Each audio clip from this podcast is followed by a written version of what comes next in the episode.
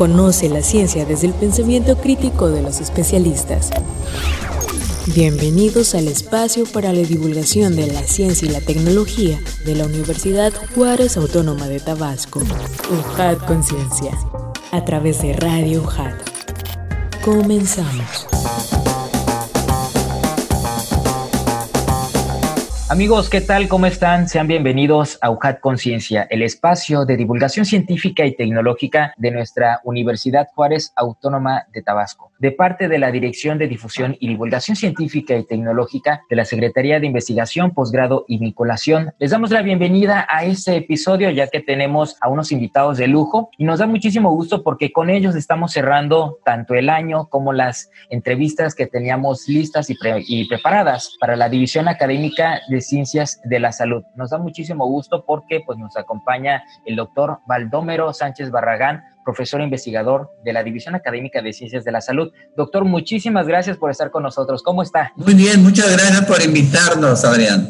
Muchísimas gracias. Y en efecto, les decía que tenemos a otros invitados más, y es que nos acompañan estudiantes que fueron parte de esta investigación. Le damos la bienvenida a Gabriela Zambrano Mendoza, Alexis Guadalupe Aguilar Olán y Dayana Guadalupe Lavín Sánchez. Chicos, muchísimas gracias por este tiempo. ¿Cómo están? Muy bien, muchas gracias por la invitación. Sí, muchas gracias por la invitación. Estamos muy bien. Y es que, bueno, les voy a platicar un poquito de la reseña biográfica del doctor Sánchez, que es médico cirujano y partero por la Universidad de Guadalajara especialidades en medicina familiar, salud pública e infectología tropical tutorial, maestría en ciencias con énfasis en epidemiología, facultad de medicina UNAM, doctorado en ciencias de la salud por la Pacific Western University y profesor de pre y posgrado tiempo completo de la DAX UJAT. Hoy vamos a platicar de una investigación muy reciente, relación entre la estatura y dispersión de secreciones potencialmente infectadas de SARS-CoV-2 en estudiantes de medicina posgrado DAX UJAT y sus familiares. Vamos a escuchar una cápsula de introducción que hemos preparado, nada más para irnos acercando a este tema tan importante.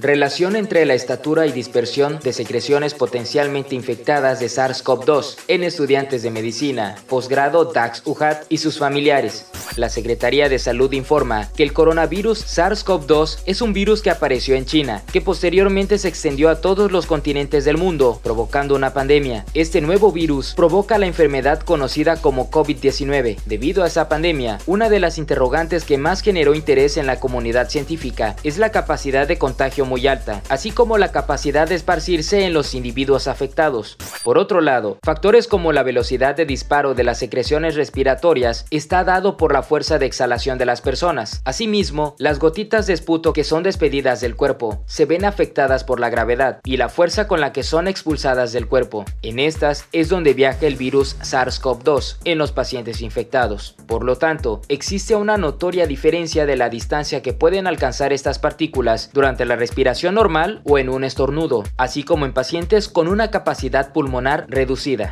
Por ello, se determinó un grupo de personas para conocer cómo afecta la altura y capacidad pulmonar de cada individuo en la velocidad y distancia alcanzada de las moléculas. Al grupo de 124 voluntarios se tomaron datos como la medida de su altura de pies a cabeza, pies a boca y pies a nariz, así como también su peso y medida de cintura abdominal. Los datos computados hasta el momento señalan que la capacidad de dispersión del virus puede ser mayor que la estipulada por la Organización Mundial de la Salud y Secretaría de Salud de México, y todo apunta a la necesidad de reevaluar el distanciamiento mínimo entre personas como medida de prevención y control de COVID-19, en especial de las reinfecciones incluso asintomáticas. Continuamos y ahora sí, investigadores, platíquenos sobre esos temas. Hay muchos términos que quedan en el aire y sobre todo eh, en esta situación pandémica en la que nos encontramos, ¿no? Este problema inició en diciembre del 2019 en Wuhan, China. Ahí se empezaron a presentar casos de neumonía atípica. Vaya, atípico es neumonías raras, no las habituales. Y que empezaron a dar negativo para lo que ya se conocía el síndrome respiratorio agudo severo, el SARS-CoV, que ese se dio a conocer en el 2002, también ahí en China, y que también salía negativo al, al síndrome respiratorio del Medio Oriente que se detectó en Arabia Saudita en el 2012. Entonces,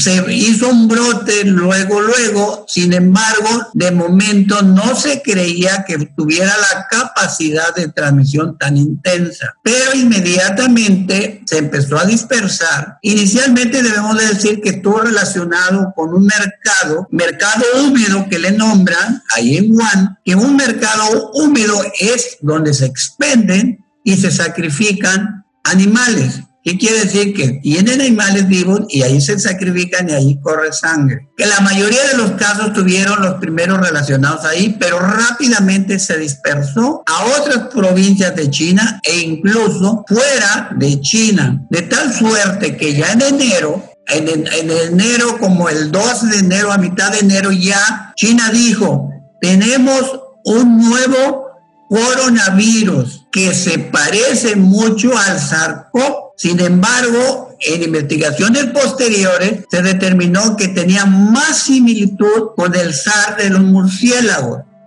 y que sin duda ese mutó y saltó hacia nosotros. También este, la OMS lo declaró posteriormente, pandemia lo declaró ya en el mes de marzo. A nosotros nos llegó el primer caso en México, se registró el 27 de febrero, un caso importado de Italia. El 23 de febrero, de marzo, ya había transmisión local por eso se inició la sana distancia. Y en el mismo mes de abril llegamos a la fase 3. Bien, los municipios con mayor problema es el centro, porque en definitiva es donde más se convive la gente y como es de transmisión de persona a persona, eh, es el municipio del centro, pero también los de la zona de la Chontalpa, Paraíso y Comalcalco. Pero el problema está en todos los municipios, en todo el país, en todo el mundo. América registra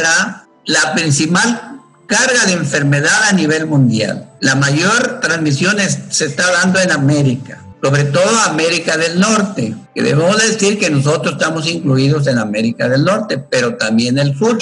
Recordar que en América del Sur ahorita es verano, con nosotros, pues ya es otoño-invierno. Pero este virus no respeta el frío, no respeta el calor. Esa era la esperanza de nosotros, pero no. Nada, todo tiene ese problema, ¿no? De, que pues no es resistente a, a, los cambios de temperatura y ustedes están realizando una investigación bastante puntual en, en este mismo sentido, ¿no, doctor? Sí, debemos de señalar que es un orgullo a nivel nacional que México es uno de los que mejores han manejado la pandemia. Debemos señalar que esta es una de las pandemias más severas, con mayor impacto en la salud, mayor impacto económico y mayor impacto social en los últimos 100 años. E incluso podemos decir que aún mayor que la gripa española que fue hace 100 años porque en ese tiempo no teníamos las facilidades de comunicación, no se dispersaba tanto, además no, no tenía la capacidad de infectar y no manifestarse, lo que eso ayuda a la transmisión, el hecho, las infecciones asintomáticas. Y ya México anunció su programa nacional de vacunación contra COVID, pero haciendo énfasis que no nos atengamos del todo a la vacuna, que tenemos que seguir con nuestra sana distancia, con la observancia de lo que nos dicen las autoridades y nos invita a no salir si no es necesario de la casa, a no reunirnos con familiares si no es tu núcleo familiar que ya está viviendo en tu casa. Porque si se avecinan las fiestas y esto nos puede desencadenar brotes. Y otra cosa también, desde Orgullo de México, que nada más en nueve países se realizaron las investigaciones para la vacuna, entre ellos México. Hubo estados que estuvieron participando en la fase 3 de, de la experimentación de la vacuna y todo indica que son unas vacunas muy seguras. Entonces esos son los avances que se han ido logrando, ¿no? Porque precisamente en fechas recientes pues se han ido diciendo que quiénes son los, el, orden o cuáles son las etapas en las cuales se va a ir aplicando las vacunas, ¿no? Sí, como tú bien dices, los primeros que van a ser vacunados por la prioridad es el personal de salud. Y ya luego siguen los de grupos de, de riesgo que no sea personal de salud, que somos los todos los de 60 años o más, o incluso de menos de 60 años, pero que tengas algún factor de riesgo, como lo es la diabetes, como lo es la obesidad, como lo es la hipertensión, como lo es las cardiopatías, como lo es alguna inmunosupresión y como lo es el alma o tabaquismo, e incluso en el embarazo, pero debemos de señalar que por con fines éticos no se va a aplicar en el embarazo porque se necesita más investigación y en el embarazo de los niños no va ahorita la vacunación por cuestiones éticas y de investigación. Pero hemos ido aprendiendo conforme vamos conociendo este virus. Por eso, inicialmente, la OMS y Secretaría de Salud dijo que el distanciamiento entre persona y persona, pues era metro y medio. Sin embargo, mismo Secretaría de Salud, mismo el doctor Gatel, que debemos decir que es uno de los epidemiólogos más destacados y además con gran formación clínica, él lo dijo y ya lo había dicho desde antes, que dos metros, ya no metro, ya no metro y medio, que dos metros. Sin embargo, nosotros nos hicimos la pregunta desde marzo que si le aplicamos la ley de gravitacional y le aplicamos el principio de que todo objeto o partícula disparado de manera horizontal genera dos movimientos independientes, uno de desplazamiento horizontal y otro vertical, que son independientes uno del otro. Y tomando datos de un premio Nobel que es bueno, ya falleció él, Richard Feynman, que le dieron el premio Nobel por su contribución a la electrodinámica cuántica y señala claramente en un libro que se llama Piezas fáciles de física escrita por un genio que todo objeto, partícula disparado de manera horizontal cerca de la superficie de la Tierra cae en el primer segundo 4.9 metros. Entonces nosotros nos hicimos la pregunta, lógicamente tuvimos que consultar gente experta en matemáticas para hacer eso y por cálculo integral se determinó en la fórmula que los muchachos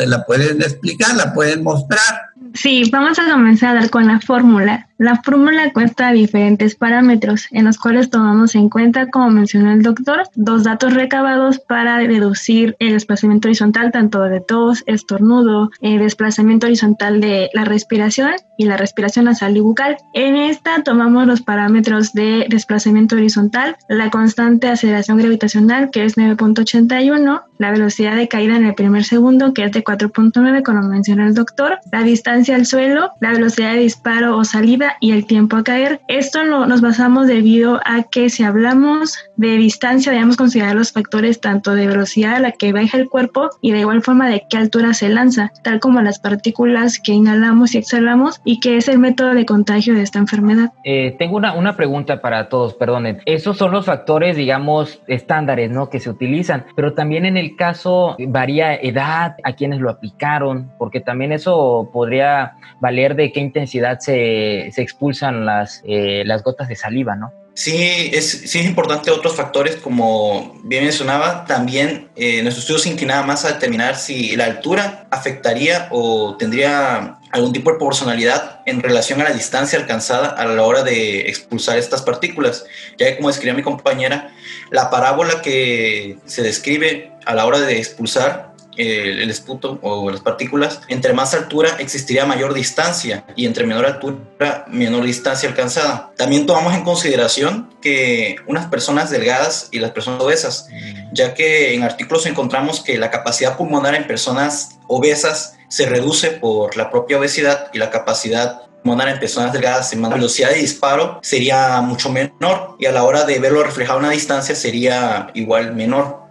Claro, es, es, importante hacer este comparativo porque pues también entran otras dudas más en respecto a las personas. Les decía de edad porque también se ha hablado mucho de los asintomáticos, ¿no? Y a veces los jóvenes eh, pues presentamos menos síntomas que, que, una persona que tenga mayor edad o que tenga otras complicaciones de enfermedades cardiovasculares o no transmisibles que al fin de cuentas nos estaba platicando el doctor anteriormente que sí son transmisibles, pero que así se han determinado llamar. Y ustedes están entonces en esa faceta, ¿no? ¿Qué han encontrado en estos, en estos resultados en esta investigación? Pues hemos hecho un comparativo de 804 personas, las cuales ya mi, posiblemente mi compañera explicará cómo fue que recabamos los datos. Y estos datos los hemos eh, registrado en una tabla que cuenta con las formas necesarias para calcular el desplazamiento de las partículas. Nosotros tomamos en cuenta cuatro mecanismos de transmisión, que vendría siendo estornudo, tos, respiración nasal y respiración de la boca, ya que normalmente nosotros consideramos que la mayoría de la población cree que el virus solo puede transmitirse si uno estornuda o tose, pero no consideran la respiración nasal, la respiración bucal, y como tal consideramos la velocidad de, de cada uno de estos mecanismos de transmisión, podría decirse el estornudo de 4.5 metros por segundo, la tos con 5 metros, la respiración nasal con 1.4 metros por segundo y la respiración de la boca de 1.3 metros por segundo. Esto viene siendo un promedio general de la velocidad de disparo, porque como le mencioné anteriormente, en personas obesas estas velocidades se ven afectadas, ya que se reduce la capacidad pulmonar. Es sorprendente los datos que hemos encontrado, ya que, como debe esperarse, la distancia mayor alcanzada sería por medio del estornudo y por la tos y encontramos que en promedio, por lo que es la, el estornudo, las velocidades y la distancia alcanzada son de 2.4 este, metros, que vendrían siendo superior incluso a los 2 metros. También encontramos que por el estornudo tiende incluso a superar los 2 metros y medio, ya son 2 metros con 2.7 metros. Y esto nos replantea que quizás la sana distancia que se adoptó debe ser incluso mayor a estos estándares, como de tres metros. Porque también, como, como ustedes dicen, ¿no? Hay que replantearnos eh, de manera eh, paramétrica o de manera oficial, pues estos estándares de, de, distancia. Pero muchas personas han adoptado de manera propia eh, la forma de decir, vamos a estar tres metros de distancia, es más, ni nos vamos a ver. Y esto tendría mucha injerencia en estas fiestas, ¿no? En estas fechas navideñas donde pues están acomodadas muy bien como para que se incuba el virus, que ese es otro factor también muy importante, ¿no, doctor? Debemos de señalar que este virus es solamente en un 10%, o sea, de cada 100 infecciones, en un 10% da casos graves y fatales. Los demás, el 90% son casos leves y la gran mayoría, hasta el 40% más, asintomático. Pero el hecho que tú seas asintomático, suceden dos cosas. Como tú no manifiestas, se dispersa más el virus, porque es difícil identificar o, uno mismo decir, bueno, yo no salgo porque estoy enfermo, pero como no siente nada, esa persona, ese joven, puede salir y puede infectar a personas que están en riesgo de desarrollar un cuadro grave o fatal. Y lo otro, inicialmente se pensaba, de hecho, yo también lo pensaba lo mismo en una plática que di el 27, eh, no, el 14 de febrero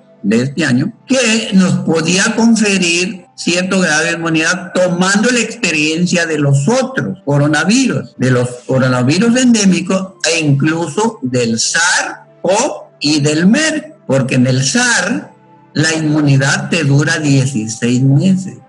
En el MER la inmunidad te dura 36 meses. Se pensaba que posiblemente se comportara algo similar, pero no, este es muy traicionero. Si acaso infecta, te dura la inmunidad un mes, dos meses y vuelves a quedar listo para que te vuelvas a infectar, pero si como tú estás joven, en tu caso como tú Adriano, los muchachos y las doctoras que, que me están acompañando, pues no le pasa nada. Ah, pero si, si me lo pegan a mí, pues a mí me puede ir como feria, porque yo ya estoy en el grupo de riesgo, aunque por fortuna no tengo otra enfermedad más que la edad, pero eso me afecta. Pero ¿qué pasa? De acuerdo a unos estudios que hemos hecho de medir la edad biológica, estudios que hemos hecho aquí en la División de Ciencias de la Salud, que ya llevan una muestra de más de 500 estudiantes, en promedio los alumnos y las alumnas de la edad tienen 16 años arriba de su edad cronológica. ¿Qué quiere decir? Que tienen una vejez prematura de 16 años. Y eso te agrava para cualquier enfermedad. Por eso tenemos a veces problemas en la gente joven y hemos tenido fallecimientos en la gente joven. ¿Y qué pasa con los profesores de la, nuestra división? Y estoy hablando de salud. En salud, en una muestra que fue pequeña de los profesores, en promedio son 10 años más viejos que la edad que dice su acta de nacimiento. ¿Qué quiere decir? Que si tú tienes 60 años, en realidad no tienes 60 años, tienes 70 y COVID te lo reconoce muy bien, entonces te va a afectar más. Por eso, esta pandemia no es un problema de ahorita, es un problema que lo hemos venido incubando desde los finales de los años 70 muy agravado en los últimos 20 o 30 años, porque está cabalgando con nosotros otras epidemias en todo el mundo occidental y en México, como es la diabetes, la hipertensión, la obesidad, la depresión, el cáncer, que son patologías occidentales que a decir de los expertos son pandémicas. Por eso este problema nos ha agravado mucho, pero no nada más a nosotros, a todo el occidente. Y debemos decir que lo hemos sabido sortear bien, sobre todo las autoridades de salud. Y otra cosa que no hemos tomado en cuenta en Tabasco y que se dice que los virus epidémicos y virus pandémicos se transmiten mejor en ambientes con calor y humedad de todo el país de todo el país, el estado de Tabasco es el más húmedo. Posiblemente también eso esté contribuyendo a la transmisión. Y ahora, tanta agua, tanta inundación, eso nos puede seguir acarreando problemas. Que la verdad no se esperaría que hubiera sido peor el problema, que no lo ha sido. Gracias a la colaboración de la gente y a la buena acción acertada que han tenido todas las autoridades de salud y sobre todo al personal que está ahí en línea, en la trinchera, atendiendo a los pacientes. Que mis respetos. A mí me tocó eso en la pandemia del 2009, yo todavía estaba ejerciendo, pero sí es un estrés y hay que reconocerles a ese personal cuál es la metodología que utilizaron. Si nos explicaron un poquito y los resultados. Pues para empezar, nosotros en el momento en el que iniciamos o se pensó el proyecto, pues estábamos o estamos en pandemia, entonces teníamos esa idea que teníamos que hacer las mediciones sin que corriera riesgo ni el equipo de investigación, ni los alumnos, ni sus familiares. Entonces, de modo que se pudiera entender cómo hacerse las mediciones, se hicieron unas gráficas en las que primero se capacitó al alumnado que en ese entonces eran alumnos de los grupos de infectología y epidemiología que manejaba el doctor Baldomero y se les capacitó con unos gráficos en los que les decíamos cómo hacer las mediciones de la punta de los pies hasta la punta de la nariz y de la punta de los pies hasta la punta de la boca, recordando que nuestras variables eran respiración nasal, respiración bucal, estornudo y demás. Entonces, nosotros le explicamos primeramente a los alumnos cómo debían hacer esta medición.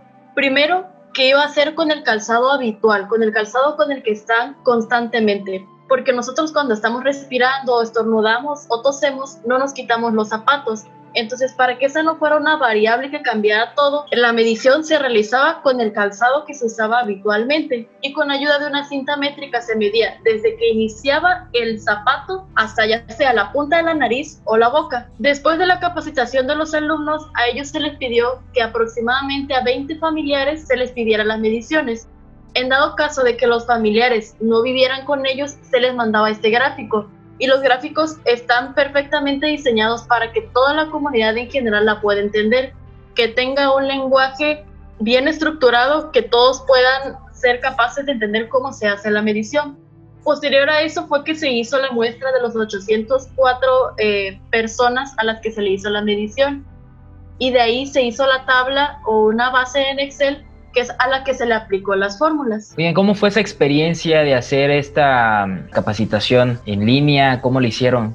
Sí, como mencionamos, pues a raíz de la pandemia tuvimos que desarrollar tecnologías para que pudieran ser entendible estos gráficos. Entonces todo fue a través de reunión de Microsoft Teams, Zoom y la recabación de datos a través de OneDrive para que todos trabajáramos en un mismo documento pues sí, bastante asequible el no poder utilizar estas herramientas.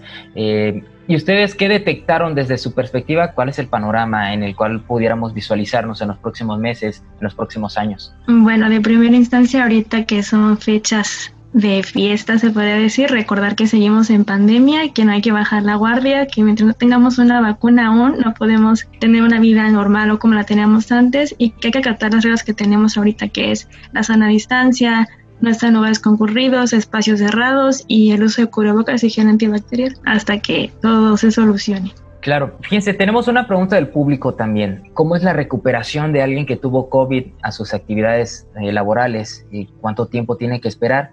Y también pues en su vida privada, ¿no? En este caso pues dice que tiene su pareja y pues cómo van a cómo va a ser esa recuperación, cómo van a estar nuevamente juntos. Hay que tomar en cuenta lo siguiente, se dice que hay que estar 14 días después del último síntoma, 14 días seguir en, en cuarentena. Sin embargo, se han hecho estudios publicados hace poquito que incluso ya para el onceavo diez, o, o doceavo día de la enfermedad, cuando no sea grave, ya el, aunque tú sigas con la prueba positiva y debemos de decir que tú puedes seguir dando positivo incluso en los próximos dos meses. Pero el hecho que posterior tú tengas una prueba positiva, como se han demostrado los estudios, no quiere decir que seas infecto contagioso, porque la prueba es tan sensible que detecta nucleótidos, o sea, partículas, resto del, del virus y con algo que haya de reto del virus, la prueba sale positiva. Pero no quiere decir que tú puedas contagiar, porque se ha cultivado este tipo de muestras con estas pruebas positivas y no crece nada el virus en los medios adecuados. Por ello, no hay que asustarnos si sigue una prueba positiva. Después, inicialmente se decía, no regresas a trabajar hasta que estés negativo. No, y ahorita no. Puedes seguir siendo positivo y tú ya no contagias. Nada más esperarte ese tiempo, siempre y cuando no tengas sintomatología. Eso sí, te puede volver a reinfectar después del mes o dos meses. No hay que estar tan seguro. De hecho, y ya les decía que yo decía, bueno, ahorita que estoy bien, pues me voy a poner para que agarre inmunidad. Pues no, ya pienso todo lo contrario, porque no queda, no te da inmunidad duradera, es poco. Por eso, el plan de vacunación son refuerzos. ¿Qué quiere decir? Que con uno solo no, no te da la suficiente inmunidad. Por eso es al 21 días la segunda dosis. Doctor, ¿puede platicarnos entonces en esta misma pregunta esos casos de reincidencia de COVID? ¿Cómo es? Perfecto. Miren, Está bien documentado, bien documentado en la bibliografía siete casos. El primero fue un chino en Hong Kong, tuvo un cuadro eh, moderado. Después fue a España y regresando, otra vez al regresar a, a, su país, en este caso donde vivía él en Hong Kong, le hicieron una prueba de rutina, él completamente asintomático y salió positivo y le hicieron secuenciación, que es el único método para saber si, si no es una reactivación de tu infección o si es una reinfección exógena. Es solamente con una prueba que se llama secuenciación. ¿Qué quiere decir secuenciar los nucleótidos del ácido nucleico de ese virus? Y era diferente, de diferente lineaje, no era el mismo. Pero el resto, en términos generales, la segunda reinfección te puede ir más mal. De hecho, de estos siete, una mujer de los Países Bajos que pudo sortear bien la primera infección, porque ella tenía un padecimiento este, que le tenían que estar dando inmunosupresores, la primera sorteó bien, la segunda reinfección no la sorteó y se murió. Una defunción en la reinfección. El segundo caso de reinfección fue en Nevada, se detectó en, un, eh, en Estados Unidos. también fue un cuadro más severo en la, en la segunda reinfección. Entonces, en términos generales, son muy poquitos para generalizar, pero parece que la reinfección te puede ir más grave. Son muy poquitos, pero hasta ahorita eso indica porque ya en la reinfección hubo un fallecimiento, pero son muy poquitos para generalizar. En México de yo no he leído si es, si estamos enterados de gente que en el segundo episodio falleció, pero no, no, se, no se le hicieron las suficientes pruebas para decir es otro virus. Posiblemente haya sido una reinfección, una reactivación del virus y no una reinfección. Está por estudiarse eso.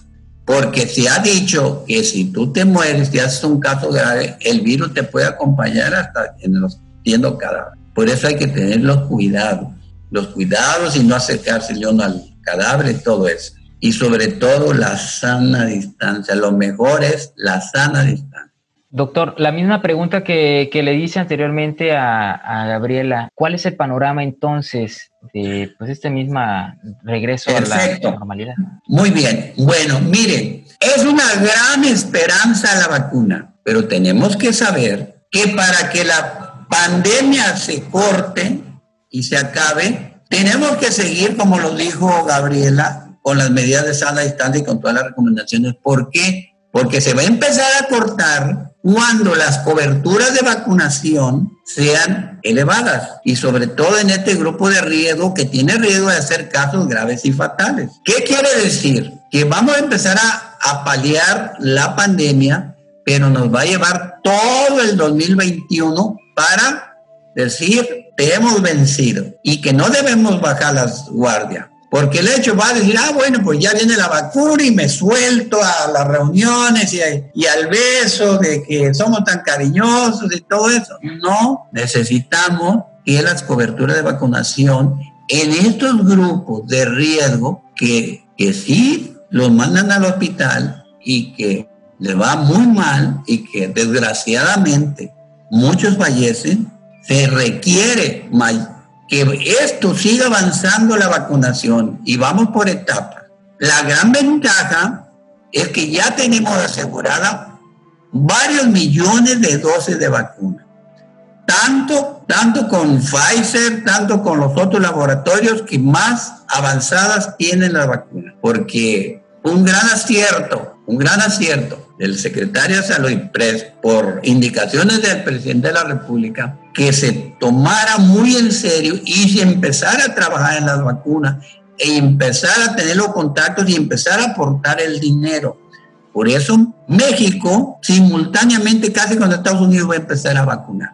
La prueba de la FDA allá, el, creo que el 20, 21 ya México hace lo concerniente porque ya la están estudiando y de hecho la fase 3 una fase 3 se está llevando acá. Si no mal recuerdo, fue en los estados de Guerrero y de, y de Oaxaca. Fase experimental de la vacuna. Que nada más fueron nueve países los que participaron en la experimentación, porque esto es un experimento. Entonces, hay grandes esperanzas, pero no es, no soltemos las campanas a sonar, tenemos que seguir, porque para que esto se pare, se necesita que al menos un 60 o 70% de la gente de riesgo esté vacunada para que se corte. Y el virus se va a quedar con nosotros, pero ya va a quedar de manera endémico, ya no dando estos brotes explosivos, pero el virus desgraciadamente se va a quedar. Es una zoonosis, es un virus que era de los animales y aprendió a hacerse de los humanos. Brincó,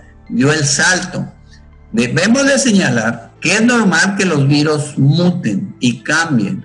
Este ha tenido varios cambios, pero las vacunas se están haciendo de antígenos que no fácil cambian. Por eso es segura y sí nos va a dar protección. Y, de, y aprovecho para decir, esos videos que andan en las redes diciendo cosas, desorientando a la gente de la vacuna, esos no son correctos, esos no son correctos. Hay que tomar información que sea evidente por lo tanto, tiene que ser de buenas fuentes. No todo lo que está en el Internet es real. En el Internet hay cosas buenas, pero también hay cosas que no son buenas. Entonces tenemos que tener cuidado, no hay que dejarnos creer. Y si el personal de salud no está bien informado en cuanto a esto, pues la gente le va a tener miedo a la vacuna. Pero no, también eso se ha previsto. Muy buena difusión en el Programa Nacional de Vacunación, que es un ejemplo. Es más, Creo que México es el primero que lo da a conocer. Pero este panorama va a ir poco a poco paulatino. No es que llegó la vacuna y ¡pum! se paró. No, no, no, no, no. Eso no. Tenemos que seguir, como dijo la doctora Gabriela, con las medidas. Lavarte las manos con agua y jabón. Y si no hay, si no hay, pues ni modo gel. Pero sobre todo, lavarte las manos. Porque jamás el efecto de barrido lo vas a sustituir. Tú puedes echarle lo que tú quieras a tu casa, pero si no le quitas la basura, si no le pasas la escoba primero, pues nunca va a estar limpio. Es el efecto de barrido. Y estar limpiando, ¿no, doctor? Porque también eh, en otros estudios, igual unos doctores de, de biológicas nos mencionaban que la calidad del aire en interiores es importante para evitar que proliferen este tipo de, de, bacterias que sin darnos cuenta pues se quedan dentro de nuestra casa, ¿no? Y a veces no hacemos una buena ventilación porque no contamos con todas las ventanas para que entre y salga o circule bien el aire y a veces hasta afuera se encuentran las bacterias, ¿no? También nos recomendaban eh, pasar un mop en lugar de barrer porque eso también hace que se suspendan las, las mismas partículas. En fin, es una forma de adaptarnos a este virus. ¿Y qué nos falta como ciudadanos aprender de este, de este SARS-CoV-2? ¿Qué nos falta de aprender de él? ¿Qué tanto va a disminuir su virulencia? Y su patogenicidad, porque ahorita este nada más anda en cuerpos inflamados. Es una infección altamente inflamatoria, pero ¿por qué se agrava más en la gente que está inflamado? Bueno, el cuerpo para tratar de defenderse suelta muchas sustancias para tratar de defenderse y matar el agresor, pero como está con estas enfermedades inflamatorias, su sistema inmune no es inteligente.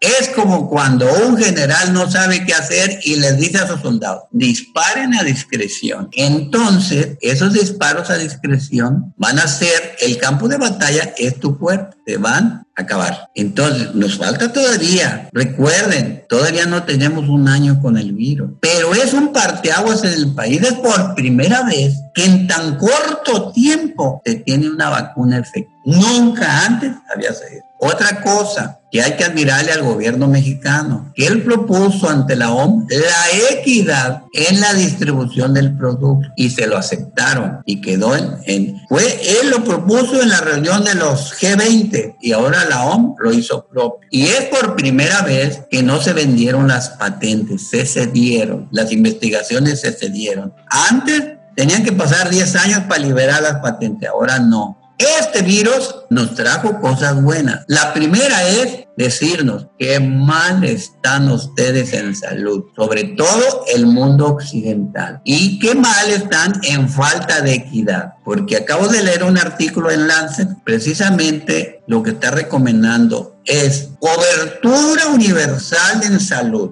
mayor equidad en cuanto al poder, equidad en cuanto a los recursos naturales equidad en cuanto a salud, equidad en cuanto a todo. Que no todo, que no unos cuantos acaparen las cosas y dejemos a los demás en la desgracia. Otra cosa que nos vino a dar este virus. Fíjate que comparando con el año pasado, han disminuido 300 mil casos de infecciones de transmisión sexual. Fíjate. Y los accidentes por vehículos de motor es la causa número uno de muerte en los jóvenes como los que están aquí presentes. O sea, Dios aprieta pero no te ahorca. Cada día se aprende. En medicina, lo que hoy es verdad, mañana es mentira. Cambia. Inconforme se va actualizando la información, cambia. Y tenemos que tener la capacidad de estar leyendo, estar investigando. Por eso era mi interés que estos jóvenes como están participando con tanto entusiasmo, participaran en tu reunión. Debemos de decir que ese desplazamiento es teórico aplicando la ley de gravitación, pero esas velocidades ya las determinó otro las velocidades de disparo en cámaras, en cámaras de vacío, y que son cónicas. Por lo tanto, esos dos puntos, casi tres metros, tiene que ser a lo cuadrado no nada más así, y no, prácticamente 2.80 y tantos o 3 metros a lo cuadrado, sobre todo al frente donde estás, porque es cónico, es como un disparo de escopeta de esa para va de manera estrecha y se abre, entonces abarca más superficie. Y bueno, me van a decir, bueno, pero el aire le pone resistencia, pero sí, como explicaba creo que la doctora de la fórmula, a mayor tiempo en caer, tiene más oportunidad de desplazarse. Y si el aire le está ofreciendo resistencia, la misma resistencia para caer que para desplazar pero va a caer, pero también se está desplazando. Ah, y lo otro, qué bueno que menciona lo encerrado que por qué hay que ventilar y que entre el sol y entre el aire.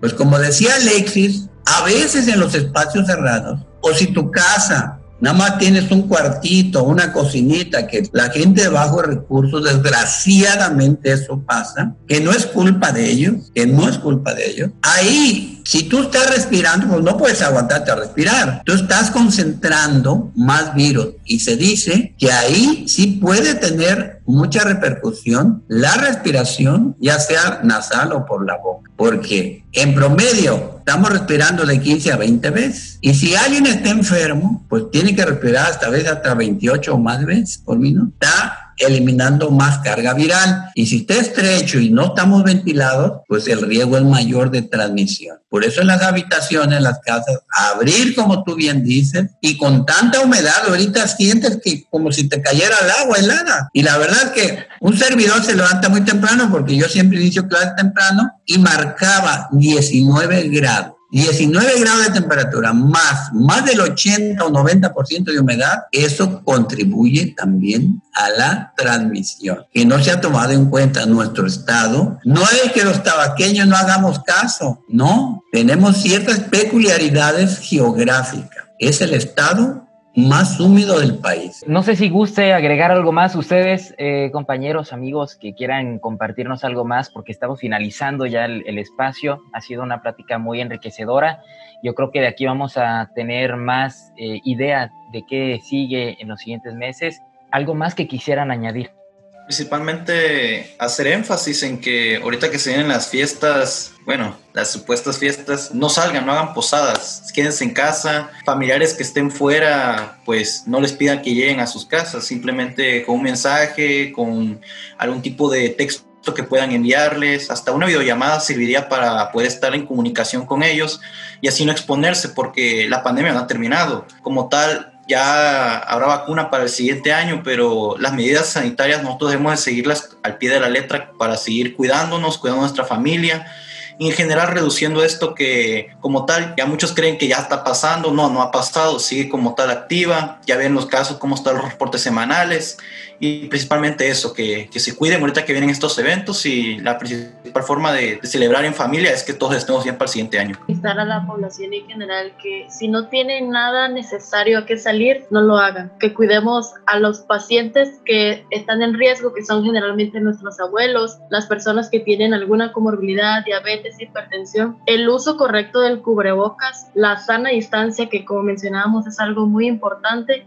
y pero primordialmente eso, que si no tienen nada a lo que salir, nada necesario, no lo hagan. En estas fiestas, como decía mi compañero, lo más importante es que estemos bien de salud y que estemos vivos para el siguiente año. Y bueno, antes que nada quiero agradecer la oportunidad que nos dan de divulgar nuestra investigación. Eh, es muy grato que nos apoyen a los estudiantes y de igual forma gustaría invitar a los compañeros que nos lleguen a escuchar, que se animen, que no tengan miedo a hacer investigaciones virtuales por la pandemia, que es una gran experiencia y que esta información la queremos seguir expandiendo para poder publicar y que llegue a más personas, tanto para la escuela, la comunidad y eh, en general al país. Y gracias por esta invitación. O sea, está el compromiso que ahora en vacaciones, que no vamos a salir de vacaciones nosotros, nos vamos a poner a, a terminar de procesar información y a redactar. ¿Algo más que quisiera usted agregar, chicos? Muchísimas gracias por sus comentarios. Sí, bueno, no es el único proyecto que se está desarrollando en este momento. También eh,